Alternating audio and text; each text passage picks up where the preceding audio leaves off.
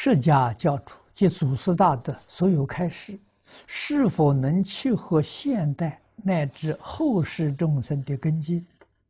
是否能真正普度众生？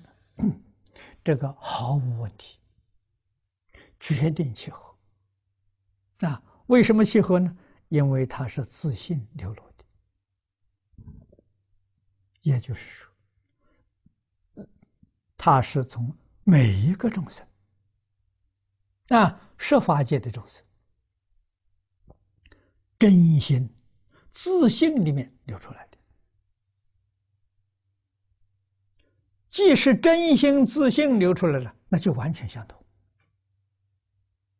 啊，这是我们中国人所讲的“人心本善”。啊，所以真性流流出是本善，是本觉。啊，它不是外来，是你自己的东西。啊，它从真心流出来的，你从真心流，毫无差别。是一，不是二。啊，如果是从妄想里面流露出来的，不一样。每个人想法不相同。啊，真心是一样的，妄心不一样。